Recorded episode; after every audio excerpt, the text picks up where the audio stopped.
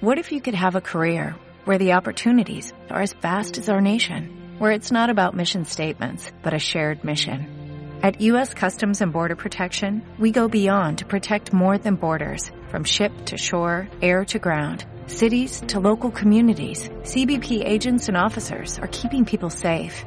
Join U.S. Customs and Border Protection and go beyond for something far greater than yourself. Learn more at cbp.gov/careers. Ciudad Autónoma de Buenos Aires. Transmite arinfo.com.ar Más que una radio. arinfo.com.ar Más que una radio. Pasajeros. Frecuentes, gasoleros, exóticos, inquietos, exigentes, curiosos, atentos, pasajeros. Una travesía por el mundo. Con la conducción de Julia Bowland y Gustavo Lema.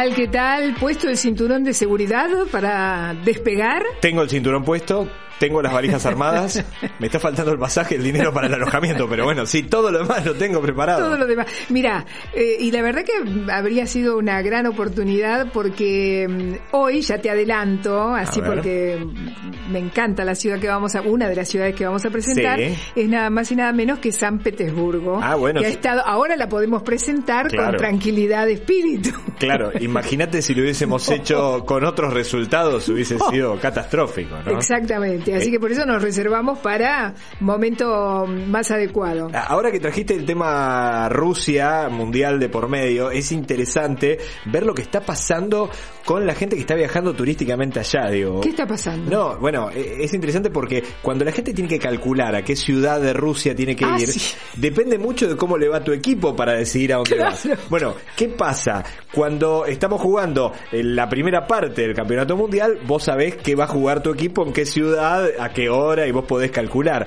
Cuando pasa o no pasa octavos, ahí empieza el problema para muchos turistas ocasionales en Rusia. Bueno, primer detalle, mucha gente compró eh, pasajes para dos ciudades diferentes en base a donde podía ir Argentina si terminaba eh, pasando a la segunda ronda, a octavos. Sí. Hay gente que reservó hoteles en dos ciudades diferentes y hay gente que compró entradas para dos partidos diferentes. Por lo tanto, hay mucha gente que en estos mismos momentos, ¿qué es lo que está haciendo? En la reventa loca de todo eso, buscando Ah. a gente que le interese ese otro partido. Y el detalle de color, Julia. ¿Sabes cuánto sale, cuánto salía un pasaje ayer para viajar, para poder ver a la selección argentina el día sábado? Bueno, pasaje de la República Argentina hasta Rusia directo no había. Por lo tanto, tenías que hacer escala en algún lugar. El pasaje más económico estaba 250 mil pesos. ¡Wow! A eso le tenías que agregar. Y llegabas a Moscú. 250 mil. Y después de Moscú te tenías que tomar otro avión o te podías tomar un tren, pero parece ser que estaba con muchas dificultades porque el tren estaba totalmente colmado. En avión quedaban. Y ahí tenías que abonar el pasaje de avión que salía otro tanto. Pero eso es porque era business o en, o en económica, porque Bueno. te digo, no puede ser. Bueno, sino- sí, parece ser que Porque únicos- reventa de, de. Parece que lo único que quedaba para Claro, viajar era, claro. obviamente, en business, en Business, ejecutiva, primera yo qué sé, clase. claro, esas- esos Ahora pasajes. sí, y después sí, le tenías que agregar una entrada para el mundial, que en un principio salía a unos 400 dólares, que ahora está por arriba de los 1000 y sigue subiendo minuto a minuto. Y el alojamiento, que dice que por, eh, nada, unos eh, 100 dólares eh, parece ser que lo resolvés con facilidad, que ya no es nada a comparación de los casi 250 mil que tenés que Qué gastar de pasaje. bárbaro, no tenía idea de esas cifras, la verdad que son escalofriantes. Son escalofriantes y habla un poco de lo que genera turísticamente el mundial. Ustedes saben que la generación de un mundial en una parte del mundo es muy poco negocio para el país, eh, digo, en ingreso de dinero concreto. ¿Por qué? Porque menos del 10% de los ingresos que tiene la FIFA en la realización del mundial quedan para el país que es sede Nada del mundial. más. Nada más.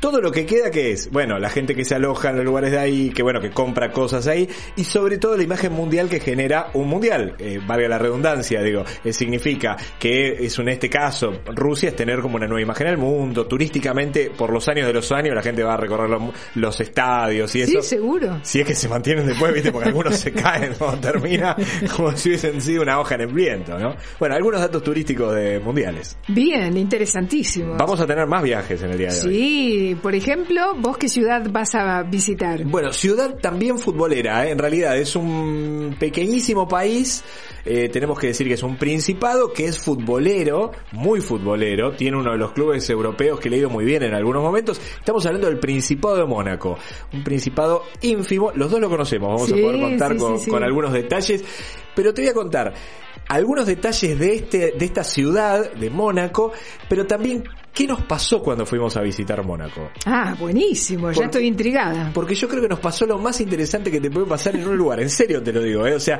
lo mejor que te puede pasar cuando llegas a un lugar y no lo conoces es que te pase lo que me pasó cuando fui a Mónaco. Así que en un ratito te adelanto de qué se trata. Por supuesto, dale. ¿Tenemos lectura? Eh, tenemos una lectura a propósito de San Petersburgo y, y la visita a la casa de Dostoyevsky. Encontré en mi casa, por suerte, un libro. Cuando yo voy a alguno de estos lugares y visito la casa de un escritor como James Joyce en Dublín o en Dublin y en este caso en San Petersburgo, Trato de comprarme algo. Y una amiga, Ana Jusid, que vos conocéis, Sí, me había recomendado, me dijo, tenés que comprar Noches Blancas y otros relatos porque te va a encantar. Entonces, cuando fui de paseo, no en la casa de, de Dostoyevsky, sino en una librería, que es una librería antigua, bellísima, es todo un edificio, Wow. ahí me di el gusto de encontrarlo en castellano, porque claro, Claro. no, no, es, no es fácil encontrar un libro en castellano y como describe cosas que tienen que ver con San Petersburgo, porque Dostoyevsky, me enteré, fue eh, empleado, digamos así, de la Gaceta de San Petersburgo y escribía un folletín que tenía que ver con noticias de San Petersburgo y la ciudad. Bien. Así que Noches Blancas tiene que ver con eso. Bien, así que tenemos un eh, programa cargadito para el día de Sí, hoy, con varias cosas sí. y aparte con varios testimonios relacionados con viajes. Sí, señor. Bueno, y esos testimonios y más cosas las podés encontrar en www.pasajeros.com.ar, www.pasajeros.com.ar, también en las redes sociales Club Pasajeros, nos podés encontrar en Instagram, nos podés encontrar en Facebook y también nos podés encontrar en Twitter. Bueno, dicho la presentación, empezamos a viajar. Empecemos. Excusas para viajar.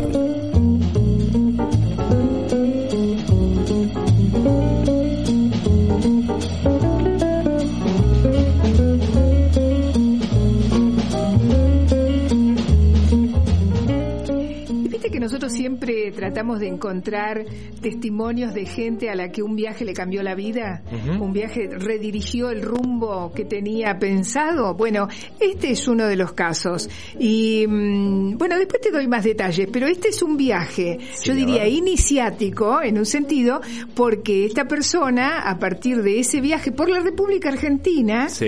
se transformó en escritora. Wow. ¿Querés escucharlo? Sí, dale. Dale.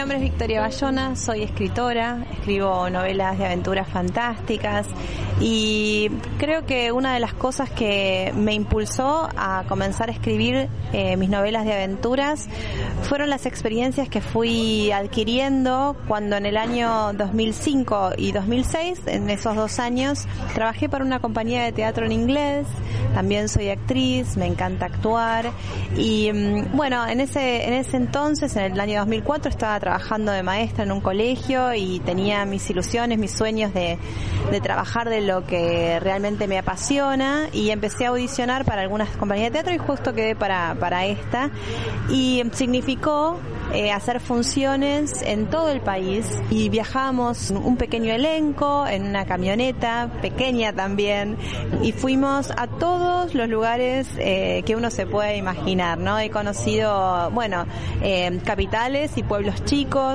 y en esos viajes con tanto tiempo para mirar por la ventanilla e imaginar fue que se me ocurrió que capaz podía invertir ese tiempo eh, en el que yo fantaseaba ya naturalmente en por ahí eh, planear una historia, darle forma a una aventura fantástica como las que tanto me gustaba leer. Yo primero fui lectora de, de fantasía y después me animé a escribirla. Ya igual escribía desde muy pequeña, escribía poesías, pero nunca pensé que me iba a dedicar al género fantástico hasta, ese momento. Y también la geografía ¿no? de la Argentina es muy estimulante, muy inspiradora.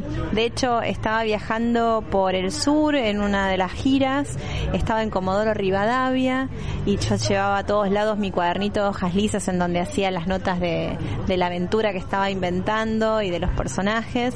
Y en Rivadavia me pasó que eh, me pareció una ciudad eh, muy, muy particular por su clima, un viento tremendo, frío, las personas eran más bien hurañas y mm, finalmente mi capitana, la, protagonista de mis historias, terminó eh, yendo a una ciudad que le puse Ribamodo, que es como un juego de, con las letras de Comodoro Rivadavia, y en este paraje inhóspito la ataca el viento. Entonces como, como también los, los, los escenarios por los que yo iba transitando se convertían en escenarios en mi novela.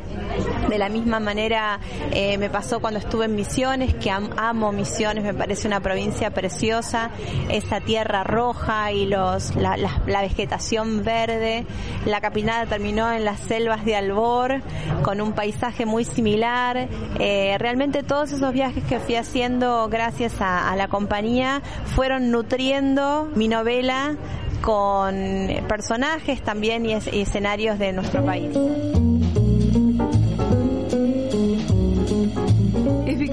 Bayona, que además eh, ella coordina un grupo de conversación en inglés al que yo voy con muchísimo gusto, es profesora de inglés y, y, bueno, se transformó en escritora. Entonces también le pedí a Vicky que nos contara cuál es su obra para que la audiencia pudiera conectarse con, con, con este personaje, la capitana, sí. y con sus aventuras. A ver. Bueno, esta novela de la que les estoy contando, que fue la primera que escribí y que se fue nutriendo de los distintos escenarios de Argentina, se llama Los viajes de Marion y el primer libro es una trilogía, ¿no? Y el primer libro se llama El secreto de la lengua y está publicada por editorial del Nuevo Extremo. Se publicaron después los dos libros que, le siguen, que son Los iniciados de Megora y La guerra de los pájaros. Este año se publicó la última, así que la trilogía está completa. Y después tengo novelas para chicos en la editorial SM, tengo La maestra, La mascota, sale Los monos fantasma, bueno, y Fantasía y Terror en Cuerno Callado, es un, un libro de cuentos, de fantasía, de editorial Gerbera, y Dalí y los Titauros, que la tengo en editorial Estrada, eh, es, es, otra, sí. Y después también escribo teatro, ahora en agosto estrenamos eh, Superando el Síndrome Kafka en el Chacarerian los domingos de agosto. Muy completa, ¿eh? Qué bueno, aparte muy que... completa. Sí, muy completa y qué interesante que un viaje te motive a terminar siendo escritor. Pero me pareció lindísimo y además que incorpore todos esos paisajes a través de sus libros. Eh, yo vi eh, la primera obra de teatro que ya bajó de cartel, Síndrome de Kafka se Ajá. llamaba, se, se, sigue llamando, y ahora va a ir la segunda, la segunda parte y ahí estaremos también presentes viendo a, como decíamos, Victoria Bayona, eh, Vicky.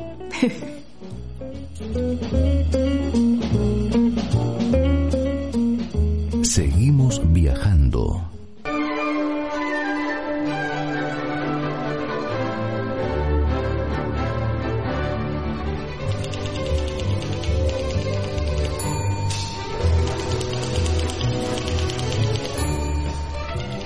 Esta cortina la conozco y mucho, ¿eh?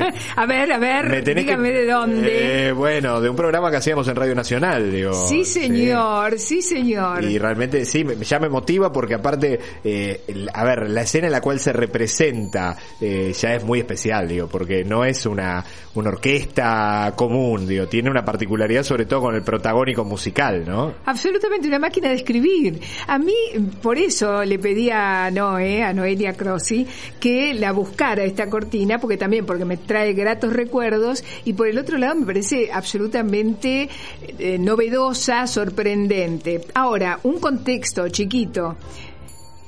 Esta parte, eh, en realidad, es una parte de una ópera que escribió Igor Stravin, eh, Nikolai Rimsky-Korsakov, Nikolai Rimsky-Korsakov, eh, inspirado en un poema de Pushkin, y es una obra que se llama, eh, bueno, a esta parte se le llama el vuelo del abejorro o el vuelo del moscardón. Pero el- la ópera se llama El cuento del zar Saltán. ¿Y por qué lo traigo a colación? Porque tuve la suerte de que se estuviera representando en San Petersburgo cuando yo estuve ahí.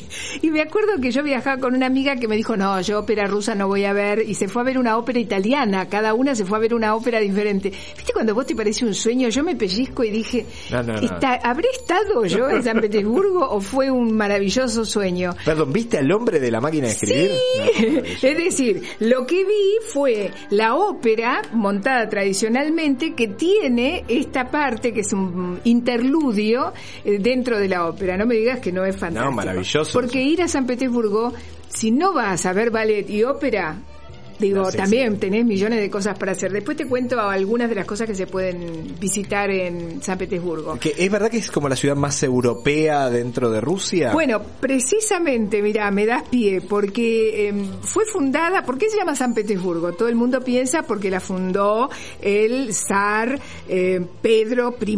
No, se No. llama así por el apóstol, por San Mira. Pedro. A- ahora, él, el zar, en realidad cuando pensó en esta ciudad, quería hacer unas eh, fo- reformas para hacer de Rusia un país moderno y una potencia europea. Entonces, convocó eh, eh, especialistas, ingenieros, arquitectos, suizos, alemanes, franceses e italianos, y en esa época los modelos eran Ámsterdam y Venecia, entonces se copió y por eso se le dice también la Venecia, porque tiene canales que se pueden recorrer en verano, porque en Sí. invierno están totalmente congelados. Claro. Se congelan todos los canales. Eh, en un lugar eh, que recordemos tiene una gran variación entre el invierno y el verano, como todos los, los lugares que donde donde que están en ese, más o menos en esa latitud.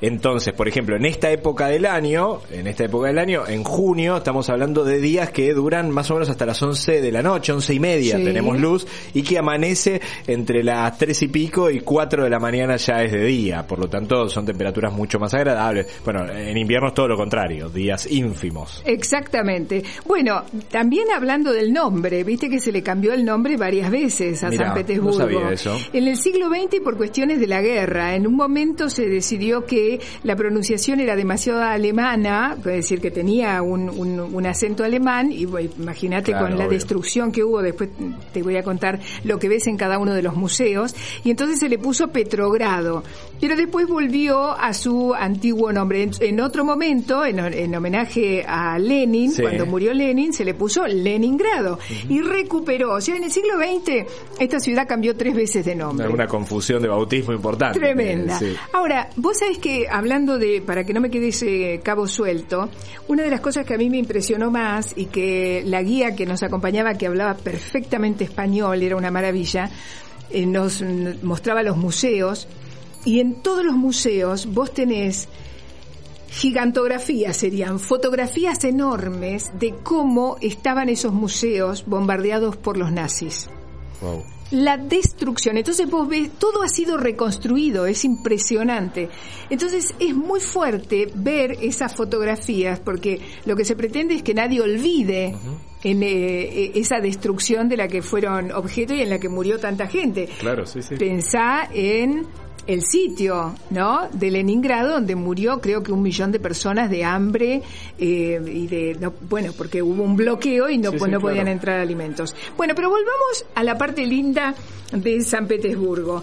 Eh, ¿Qué podés hacer en San Petersburgo? No podés, por supuesto, dejar de visitar el Museo Hermitage, que es uno de los museos más importantes del mundo. Es era la residencia de zares rusos, incluyendo el Palacio de Invierno, y una de las cosas que a mí me llamó la atención era cómo calefaccionaban, ¿no? Porque en los rincones, claro, son palacios enormes, que Claro. uno dice acá se congelaban, Sí. imagínate en invierno.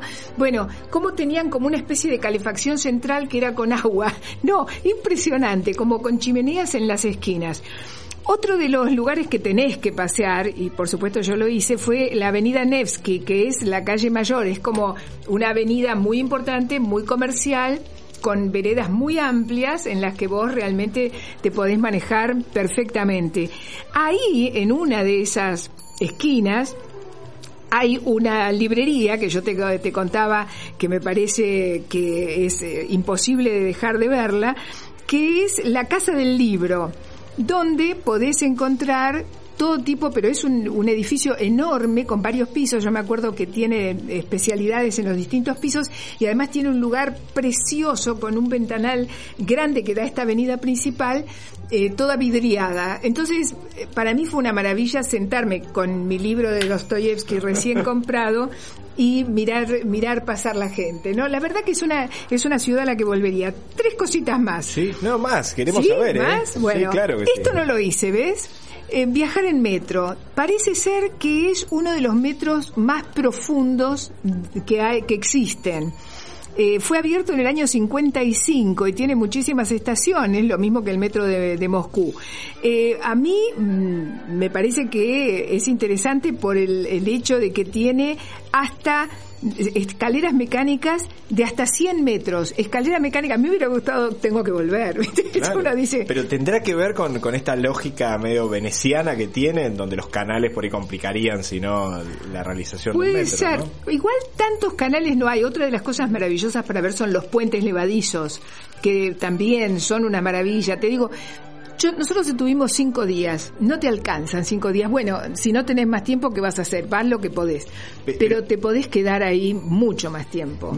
A ver, me quedan unas dos preguntas, Sí. sé lo que vos tengas para decir. Una de ellas, ¿es una ciudad para caminar? Sí, digo, o- o- sí, es pero- una ciudad para caminar. Pero digo, tiene un centro como definido en el cual uno puede recorrer esta caminando. avenida, esta, avenida. y en esa avenida vos seguís caminando y, a- y hacia esa avenida o desde esa avenida ves los teatros de ópera, el teatro de ballet, o sea, todo te lleva, si caminás, yo me acuerdo que no, eh, en, una de la- en uno de los casos fuimos a comprar las entradas caminando.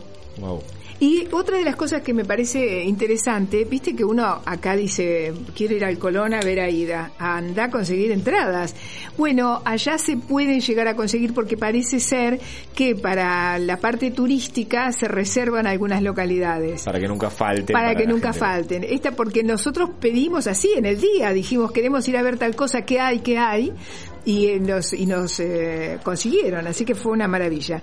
Bueno, después otra de las cosas que no podés hacer, eh, de no podés dejar de hacer, es visitar los parques y fuentes del Petergof, que es la residencia veraniega eh, zarista tiene un gran palacio, pero lo más maravilloso ahí son los jardines y los parques. Me acuerdo que nosotros nos enganchamos tanto en los parques que ni siquiera entramos al palacio, como ya habíamos entrado al otro, nos quedamos en los jardines y desde una, estoy mm, acordándome, desde una de las esquinas se ve eh, la, ¿cómo se llama? La, la frontera, no la frontera, cruzando está Dinamarca. Ah, está ahí muy cerquita. Exactamente. Así que Dinamarca o Finlandia, ahora estoy Finlandia, Finlandia, Finlandia, estoy me estoy confundiendo.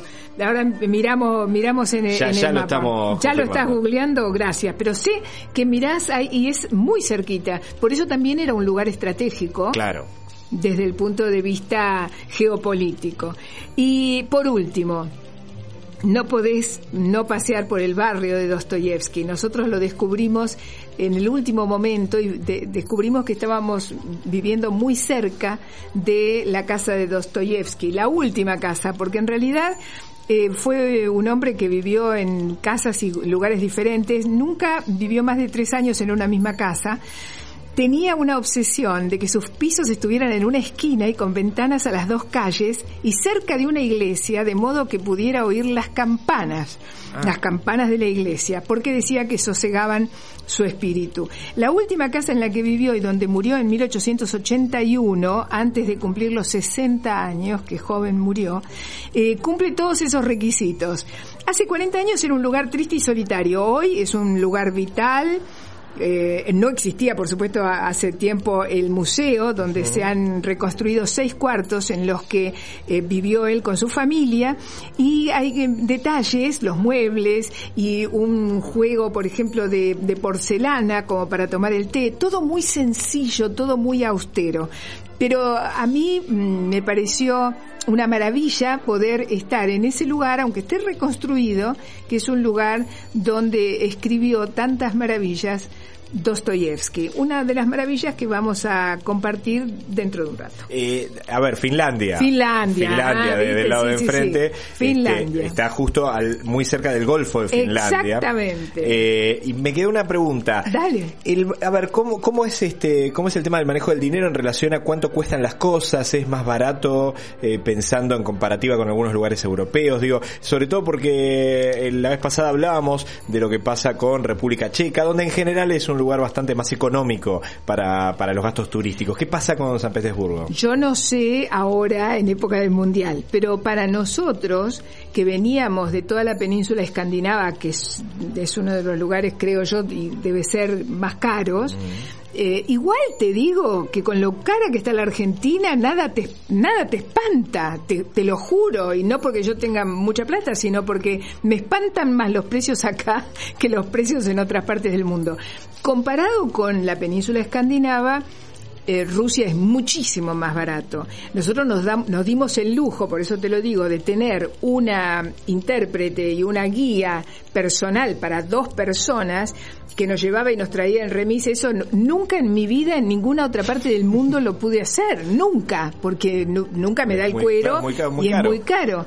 Y, y esto, por ejemplo, de decidir, bueno, va- ay, me olvidé decirte algo, si querés ver un espectáculo, que eso es muy lindo, un espectáculo típico, ese sí que es para turistas, Sí. con todas las bailes y las, qué sé yo, rusas, eh, vas al Palacio San Nicolás o el Palacio Nicolai, y ahí todas las noches hay un espectáculo. No nos perdimos nada, nosotros fuimos a la ópera, al ballet, a las danzas tradicionales rusas y te digo, no nos alcanzó el tiempo, pero lo disfrutamos muchísimo. Es una ciudad bella, bella, bella. Lo único que conozco de Rusia, me gustaría tal vez algún día conocer un poquito más. Bueno, ya viajamos bastante. eh, la próxima por ahí podemos ir juntos. Dale, conocemos Moscú, me otro encanta. lugar. Dale. con Manu y con Cami, con Dale, Noé, dale, imagínate. dale. ¿Por qué viajar?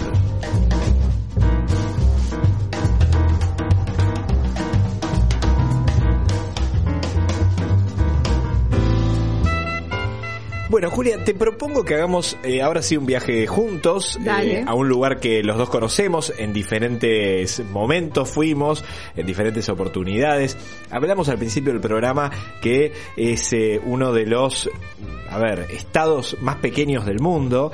Tenemos que hablar que es el segundo estado más pequeño del mundo. Estamos hablando del Principado de Mónaco, un principado que es decididamente muy pero muy pequeño, es una monarquía hereditaria, eso quiere decir que los Ria- Llevan adelante esta monarquía que tiene una particularidad en su relación con Francia porque está de alguna manera anexado a Francia. ¿De qué manera? Eh, bueno, el Estado francés cumple con ciertas obligaciones como de protección de, los monaguenses, este, que les permite tener ciertas cuestiones de seguridad con respecto a lo militar, bueno, una cantidad de cosas. A ver, es muy particular, vos conocés este, el Principado de Mónaco, es un lugar de lujo absoluto. Para que tengan en cuenta, el primer dato para pensar cuando uno piensa en Mónaco es que es el lugar en el mundo con más personas millonarias Apa. por metro cuadrado. Eh, eh, primero porque es muy pequeño y segundo porque la gran mayoría de la gente que tiene una propiedad en Mónaco, que vive en Mónaco, son personas eh, tremendamente ricas. Pero a ver, para entender, lo primero más interesante es, te voy a contar cómo fui yo eh, y cómo, después me vas a contar, si querés, cómo llegaste eh, vos a Mónaco. Yo fui desde Italia Ajá. en tren, parando en algunos lugares. eh, a ver, para que entendamos, está entre el mar Mediterráneo y los Alpes franceses, en un lugar tremendamente privilegiado, porque está mirando al mar, pero como si fuese, estuviese posado sobre los Alpes franceses. Por lo tanto, para llegar ahí, si uno llega en tren, eh, la primera parte del viaje es muy, amara- muy amable y muy agradable porque uno va a ver parte del paisaje, es muy lindo. Yo fui desde Génova, este, uno va, puede parar en varios lugares franceses. Uno de ellos es Menton, que es este, un lugar francés que es muy lindo, que si no me equivoco, tiene así como la particularidad de ser como los grandes productores de limones. Tiene una fiesta del limón, tiene una cantidad de cosas, por lo tanto, llegás ahí, la estación de tren que hay, limones por todos lados. bueno, y la particularidad de este lugar es que Menton era parte de Mónaco. En la historia de, de Mónaco, en una historia larga. Bueno, uno sigue viajando en tren, en un tren muy lindo, no sé qué, pero cuando entra a Mónaco, lejos de ver el paisaje de Mónaco, el tren se mete en un túnel tremendo y está varios kilómetros recorriendo ese túnel y finalmente sale casi en el centro de Mónaco, este, en una estación, digo, que di- dijeron, ¿qué podemos comprar que sea lo más caro? Bueno, dame eso. No, un poquito más caro, quiero. Es una mega estación de tren que no sé cuánta gente toma de los que viven en Mónaco, pero posiblemente sí con este dato. A ver, Mónaco se nutre, o sea, los trabajadores de Mónaco no son estos ricachones que viven en Mónaco, sino Claro. todos los que viven en los alrededores. Por lo tanto, el, el- te diría el 95% de los trabajadores no pueden vivir en Mónaco porque su presupuesto económico no les daría, porque es muy pequeño. Alquilar en Mónaco es un delirio. Las casas que hay en Mónaco, digo, quiero un monoambiente. No hay monoambiente en Mónaco, por lo tanto, tendrías que alquilar una mansión y es muy caro. Por lo tanto, todos los alrededores, así como les nombré Mentón, pero todos los alrededores de Mónaco, del lado francés, es donde viven todos los franceses que trabajan en Mónaco. Bueno, esa fue mi llegada a Mónaco y después sigo. ¿Vos cómo fuiste? En auto, por eso mirá, estaba pensando que nosotros nos fuimos acercando por la ruta, lo que es impresionante, por supuesto, es el paisaje que vas viendo a medida que te vas acercando. Y llegar en auto es un privilegio. Ahora, yo no manejo.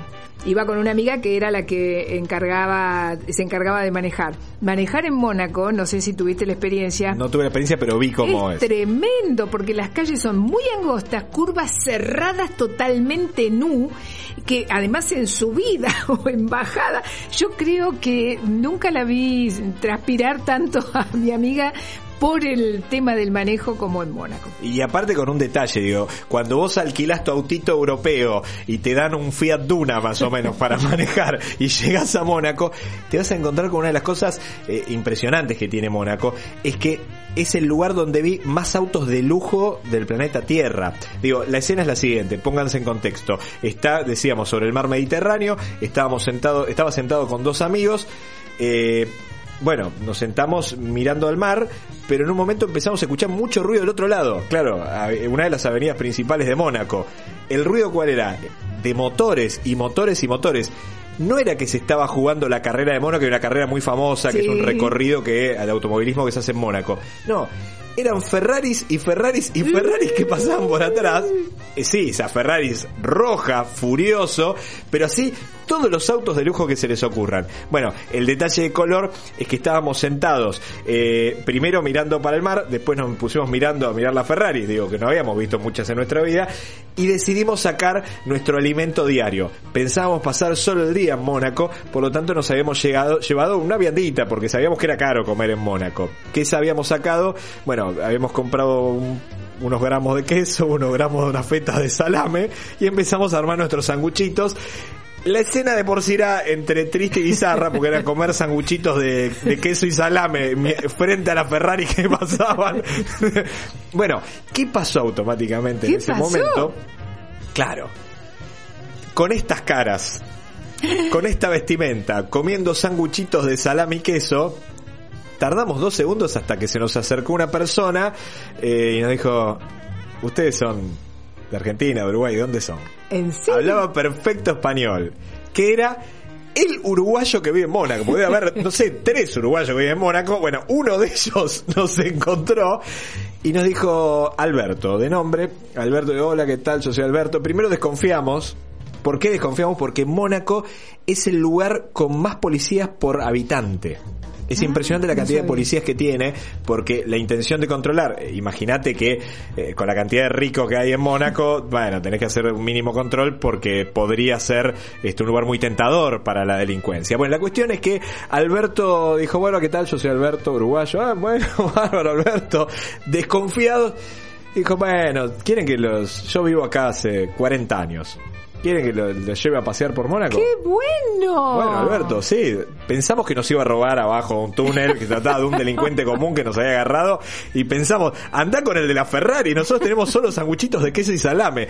Lejos de eso, Alberto nos hizo un paseo por Mónaco increíble. Qué bueno. Nos llevó por muchos más lugares. Bueno, la primera particularidad que vimos lejos de la lógica turística es que uno va caminando por la calle de Mónaco y hay una cosa que es igual a Montevideo. ¿Qué? Bueno, cada una de las fachadas, digo, porque no es que son todas mansiones en las cuales vive una sola persona, eh, hay varios que son edificios. Bueno, vas caminando por Mónaco y en- tiene porteros eléctricos. Primer detalle, uno pensaba, ¿para qué tiene portero eléctrico? No sé quién va a tocar el timbre. Pero lo segundo de insólito es que en el portero eléctrico dice el nombre del habitante. Entonces, claro, vos decís, bueno, yo qué sé, en Montevideo dice el nombre del habitante, no sé, Washington, Sarandanga, no importa. En Mónaco decía el nombre de tenistas hiper recontra famosos, de, de gente muy conocida y figuran los nombres. O sea, es fabuloso para hacer rinraje Mónaco en ese sentido.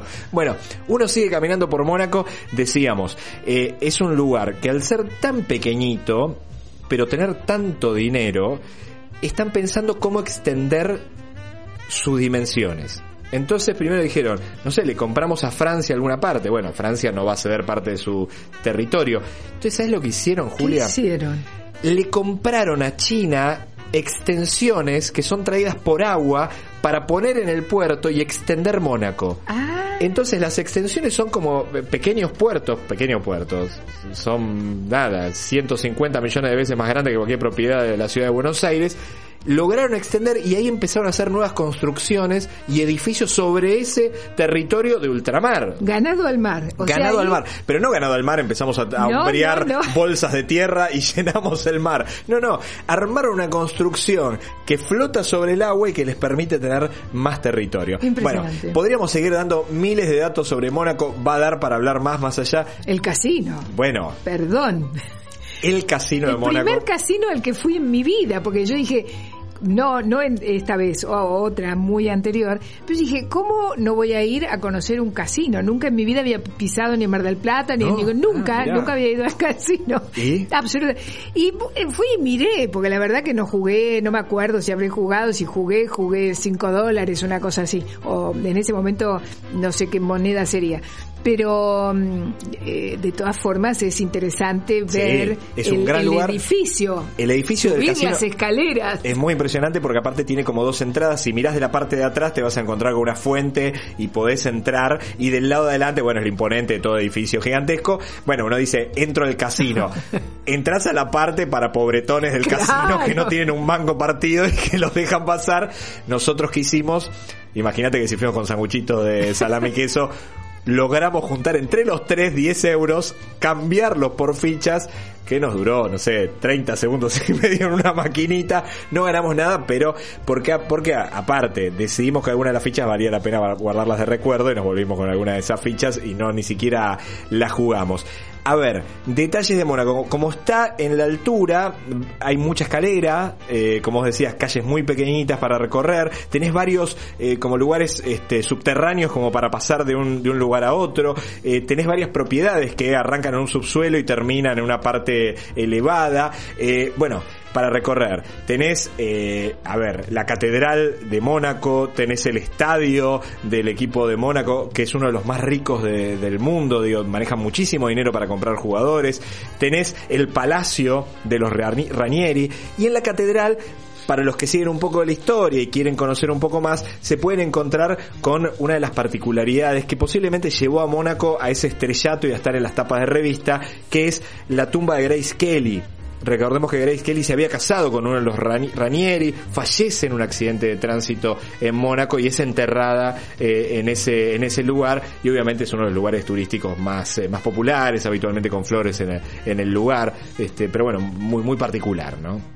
El otro día vi casualmente una película que cuenta una mm, participación muy importante en un conflicto que había entre Mónaco y Francia, precisamente cuando prá- prácticamente iba a desaparecer Mónaco, y cómo el ingenio y las buenas, según la película, eh, yo no, no- no soy historiadora, no sé bien cómo habrá sido realmente la cosa, pero lo que cuenta la película es que gracias a la influencia de Grace Kelly y de una manera muy ingeniosa, compromete a De Gaulle que no puede eh, avanzar con ese plan que tenía de avanzar sobre Mónaco. No, muy interesante. Interesante eso que vos decís y se conecta con una cosa relacionada con Mónaco. ¿Por qué Mónaco sigue subsistiendo en la historia? Y lo conecto con Alberto. Eh, Alberto, que era un jubilado en Mónaco, que vivía en Mónaco, él sí tenía su monoambiente en Mónaco, supongo que era más, no, no llegamos a conocer su departamento. Alberto nos contó un detalle. Alberto era, eh, o seguirá haciéndolo, no, no lo sé, no lo vi nunca más, digamos, pero un jubilado en Mónaco. Eh, Pero de Mónaco. de Mónaco. De Mónaco, ¿Dónde había trabajado? ¿Dónde? En un banco en Mónaco. Y nos contaba la particularidad de los bancos en Mónaco, en el cual decía, llegaba un hombre, este, llegaba un hombre y decía, hola, ¿qué tal? Acabo de vender un, un kiosco de diarios en el conurbano bonaerense de la República Argentina y me lo compraron a 40 millones de dólares. Ah, le compraron el kiosquito en el conurbano ese dinero. Sí, sí. Bueno, perfecto. Ponga el dinero por acá y está todo perfecto. ¿Por qué se sigue sosteniendo Mónaco en la historia? Bueno, porque eh, más allá de las medidas antilavado que hay a nivel internacional, sigue siendo, sigue teniendo características de paraíso fiscal, donde muchísima gente con dineros no muy santos pone su dinero ahí. Por lo tanto, digo, a varios países de Europa les es muy útil tener un lugar con esas características y para Mónaco evidentemente es un gran negocio porque eh, recibe ingresos y una cantidad de fortunas de diferentes partes del mundo y aparte tiene sistemas de impuestos que son mucho más baratos que en otras partes del planeta, por lo tanto mucha gente decide poner, comprar una casa ahí, mucha gente con plata, digo, y poner como su lugar de vivienda habitual en Mónaco, a pesar de que vaya una vez al año, y de esa manera eh, ahorran, entre comillas gigantes, un poco del dinero y evitan pagar impuestos. Bueno, Dos detalles más. Más de la mitad de los ciudadanos son inmigrantes en Mónaco. Como decíamos, algunos viven ahí, pero muchos de los que trabajan en las casas de Mónaco o en alguna de las empresas que están ahí viven en las afueras, este, no viven en Mónaco, sino que viven en, en Francia. Eh, y bueno, eh, claramente, como decíamos antes, tiene las casas más caras del mundo, tiene la, mayor cantidad de ricos del mundo, más allá de esas extravagancias que podrían transformarlo en un lugar eh, frío, sin sentido de conocer, me parece que es un muy lindo lugar para conocer. Muy pintoresco, precioso. Pintoresco, con construcciones increíbles, este, digo, y con una historia eh, en el tiempo que no es de los últimos 10 años, sino es una historia larga de cientos de años, donde los Ranieri, esta familia, que a través de su monarquía hereditaria siguió construyendo, bueno, eh, armó un principado con toda la pompa, con todo el lujo, este, en una partecita del sur de Francia.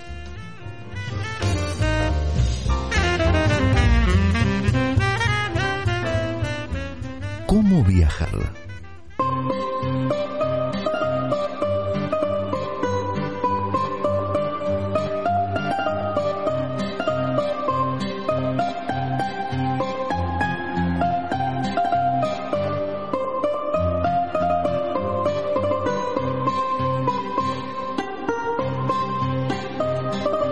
Y a veces podemos viajar también a través de los textos literarios, es decir, no es necesario tal vez ir a San Petersburgo, sería maravilloso, pero uno puede tomar contacto con algún autor, de paso conoce el autor, como en este caso eh, Dostoyevsky.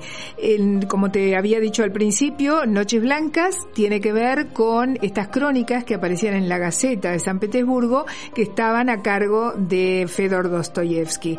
Y en la noche primera, que es el primer relato de este libro, eh, dice lo siguiente, cuenta lo siguiente. Era una noche maravillosa, una de esas noches, amable lector, que quizás solo existen en nuestros años mozos.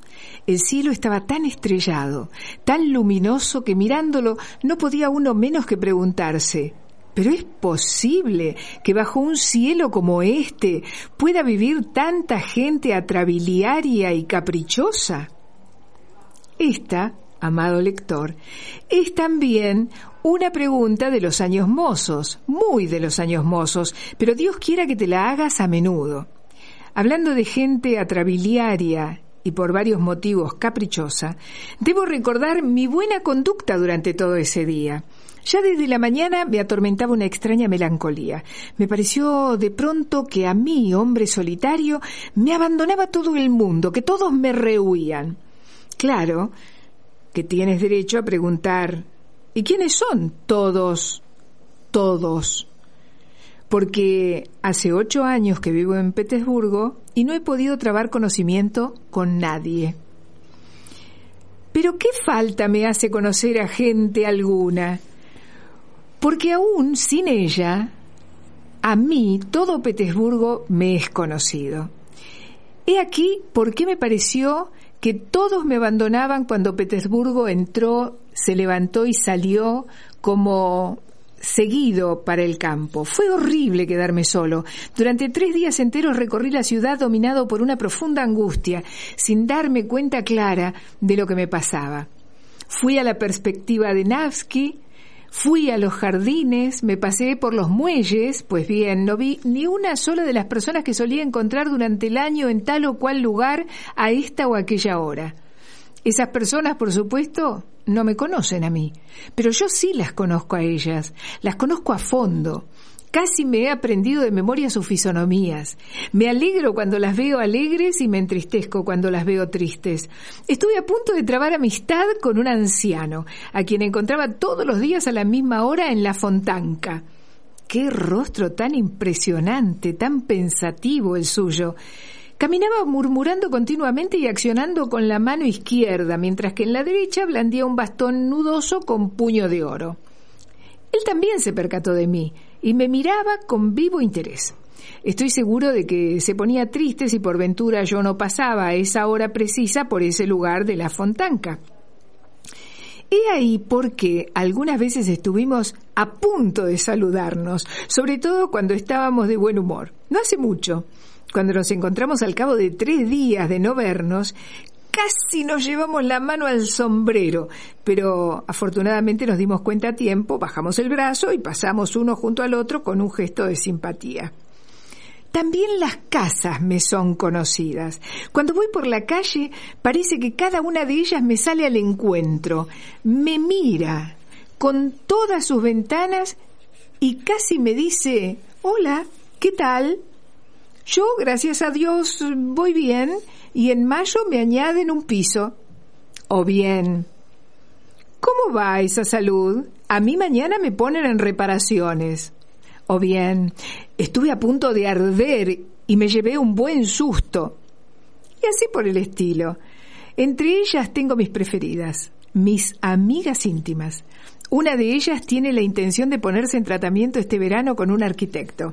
Iré de propósito a verla todos los días para que no la curen al buen común, al buen tuntún. Dios la proteja. Nunca olvidaré lo que me pasó con una casita preciosa pintada de rosa claro. Era una casita adorable, de piedra, y me miraba de un modo tan afable y observaba con tanto orgullo a sus desgarbadas vecinas que mi corazón se henchía de gozo cuando pasaba ante ella. Pero de repente, la semana pasada, cuando bajaba por la calle y eché una mirada a mi amiga, oí un grito de dolor. Me van a pintar de amarillo. Malvados, bárbaros, no han perdonado nada, ni siquiera las columnas y las cornisas, y mi amiga se ha puesto amarilla como un canario. Y a mí casi me dio un ataque de ictericia con ese motivo. Y esta es la hora en que no he tenido fuerzas para ir a ver a mi pobre amiga desecrada, teñida de color nacional del imperio celeste. Así pues, lector, ya ves de qué manera conozco todo Petersburgo.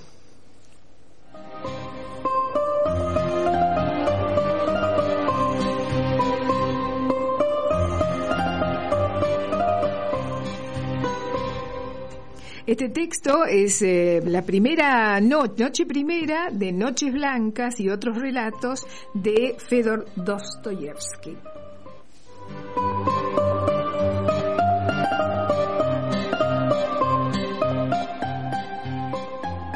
Tips de viaje.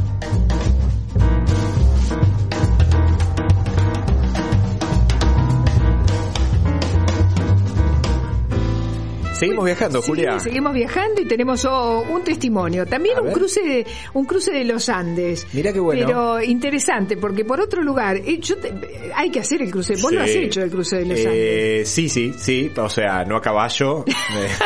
claro, no lo hice a caballo. auto. Ni caminando. Lo hizo en auto con mucho sufrimiento, te diría. Sí, sí, sí. Vas a compartir este sufrimiento. A ver, a ver, a ver. Hola, soy Cristina. Estando en Malargüe, hace algunos años, surgió la posibilidad de hacer una escapada a Chile. El paso más cercano, el paso Pehuenche. Bueno, mucho que digamos no sabía en cómo era el paso. Me dijeron que había un señor que hacía el transporte con una camioneta y bueno, estaba todo listo. Pero mm, desconocía eh, realmente cómo era el camino. Lo fui viendo sobre la marcha y no con demasiada alegría. El camino empezó siendo un camino común, que cada vez se hacía más angostito, dejó de ser de asfalto para ser de ripio, y cada vez estábamos más alto y más angosto. El paisaje iba siendo maravilloso. El río allá abajo, la, luminosidad de la cordillera, y veíamos bien, bien lejos, como diminutos, como de juguete, los autitos, bueno, por donde íbamos a pasar.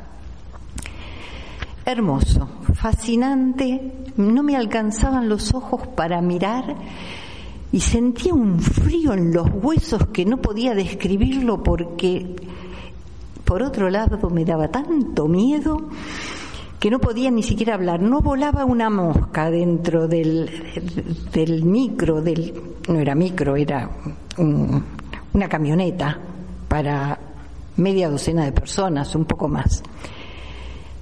Iba también, además del chofer, una señora con sus tres hijos, dos hijas adolescentes y un nenito más chico, como de unos 10 años. Me llamó la atención porque las dos adolescentes estaban en el asiento de atrás tapadas por una manta, incluyendo la cabeza, y no se movían del asiento. El nenito en un momento determinado iban a visitar a su abuela del otro lado de la cordillera. El nenito medio con voz temblorosa le dice a la mamá, Mamá, la próxima vez que vayamos a ver a la abuela, más mejor en bicicleta. Y así llegamos del otro lado. Hermoso. Antes de empezar a bajar, el gran lago del Maule, bien al tope de la cordillera, con un color azul que nunca vi, espléndido.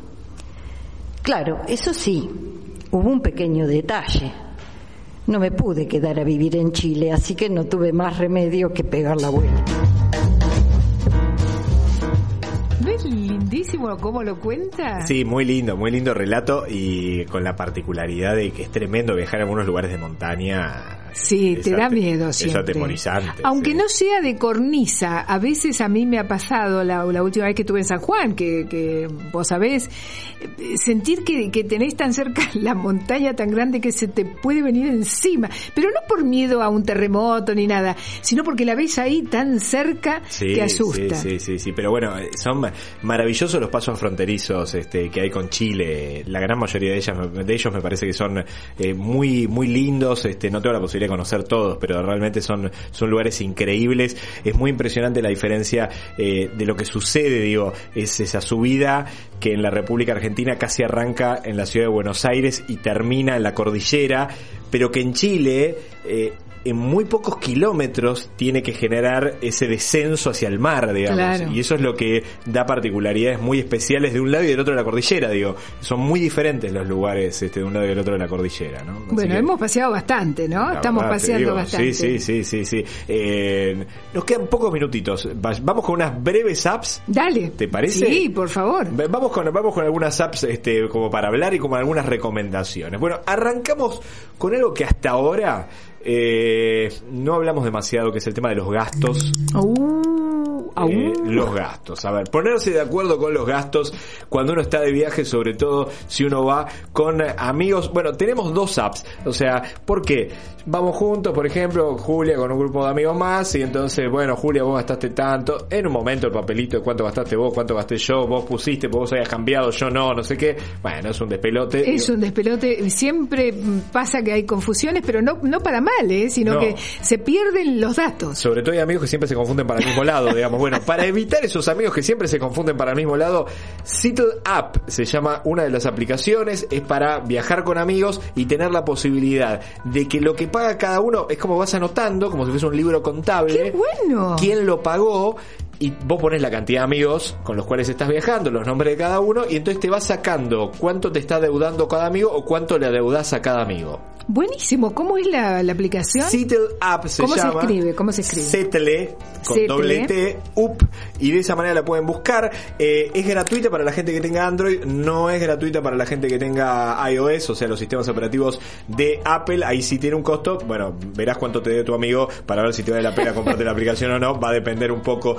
de eso. Pero no es la única aplicación para eso. La otra similar para viajes en grupo y gastos se llama Splitter. Vamos a re- deletrearlo Por porque es imposible.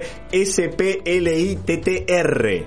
Bueno, S-P-L-I-T-T-R Splitter. Bueno, es una opción similar también para cálculos de viaje en grupo. Se va viendo cuánto se fue gastando. Después se obtiene lo que tiene que ir pagando cada uno en base a lo que fue pagando cada uno. Y puedes sacar a ver si gastaste más o menos cada uno. Y te permite compartir los resultados por WhatsApp. Entonces, pues es, es una forma de presionar más a tu amigo. ¿Viste? Dice que no quiere garpar. Entonces me estás debiendo 300 euros del viaje o lo que sea. Bueno, algunas aplicaciones entonces para viaje. Para mantener las cuentas claras, dicen que eso mantiene la amistad. ¿no? Sí, muy, Bueno, muy útil. Dos aplicaciones entonces para mantener la amistad en el día de hoy. Se nos está terminando el tiempo. Sí, señor, hemos paseado bastante, así que me parece que es hora de desembarcar en la ciudad de Buenos Aires, que también es muy hermosa. Algún día vamos a recorrer también algunos de los lugares de la ciudad de Buenos Aires porque se ofrecen maravillosas eh, también eh, eh, lugares, plazas, eh, yo te diría esculturas, ¿no? La ciudad de Buenos Aires es muy rica en eso. Se me ocurrió Buenos Aires del Bondi, no sé por qué. Sí, No, digo, tenemos que hacer eso. Es una sección que siempre tenemos ganas de hacer. Ya va a llegar entonces Buenos Aires. Hoy nos despedimos. www.pasajeros.com.ar. Recuerden, Club Pasajeros en las redes sociales. Y nos volvemos a ver la próxima, Julia. Sí, señor, hasta la, hasta la semana que viene. Chau, chau. Pasajeros. Frecuentes, gasoleros, exóticos, inquietos, exigentes, curiosos, atentos, pasajeros. Una travesía por el mundo con la conducción de Julia Bowland y Gustavo Lema. Conducción Julia Bowland y Gustavo Lema. Producción Noelia Crossi. Pasajeros.com.ar www.pasajeros.com.ar Hello, it is Ryan, and I was on a flight the other day playing one of my favorite social spin slot games on ChumbaCasino.com. I looked over the person sitting next to me, and you know what they were doing? They were also playing Chumba Casino. Coincidence? I think not. Everybody's loving having fun with it. Chumba Casino is home to hundreds of casino-style games that you can play for free anytime, anywhere, even at 30,000 feet. So sign up now at ChumbaCasino.com to claim your free welcome bonus. That's ChumbaCasino.com and live the Chumba life. No purchase necessary. Group. Void were prohibited by law. See terms and conditions. 18 plus.